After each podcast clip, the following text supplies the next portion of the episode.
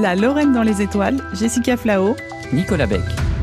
Savez-vous combien de kilos de roches ont été rapportés par les astronautes lors des missions Apollo entre 1969 et 1972 Eh bien, pas moins de 382 kilos. Ces roches de la surface lunaire n'ont pas encore été toutes analysées. La NASA a eu la très bonne idée, à l'époque, d'en mettre une bonne partie de côté pour le futur, en considérant que nos instruments scientifiques allaient se perfectionner avec le temps et permettraient d'éventuelles futures découvertes. Et ils ont eu raison à la NASA.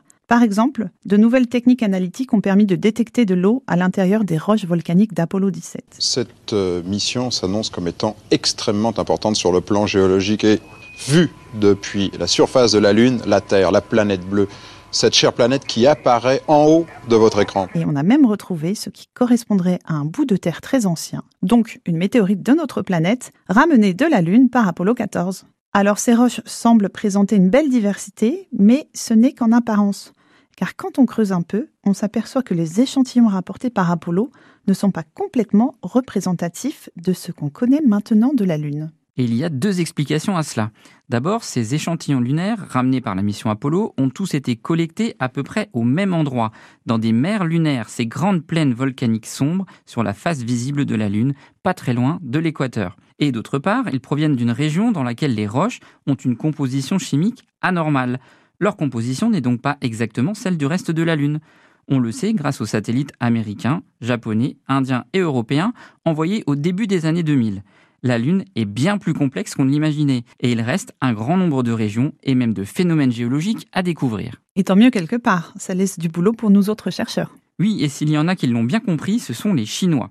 Ils sont les seuls aujourd'hui à être retournés à la surface de la Lune plus de 40 ans après le dernier objet ayant touché la surface.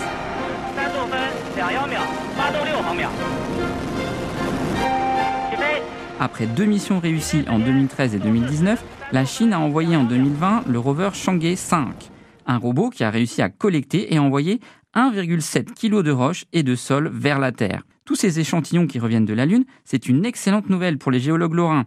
Au Centre de recherche pétrographique et géochimique, le CRPG, à Nancy, ces morceaux de Lune font des envieux. Après ceux d'émission Apollo, tout est déjà prêt pour analyser une partie de ces fragments de Lune rapportés par les Chinois. Et ces échantillons qui proviennent d'une région différente de la Lune, ça va forcément nous permettre d'approfondir notre compréhension de la formation et de l'évolution de notre astre. Alors si les Chinois ont fait un quasi sans faute, on ne doit pas oublier que l'exploration lunaire reste difficile, avec seulement 40% de succès en moyenne. En témoignent les échecs rencontrés par l'Israël, l'Inde et récemment les Émirats arabes unis.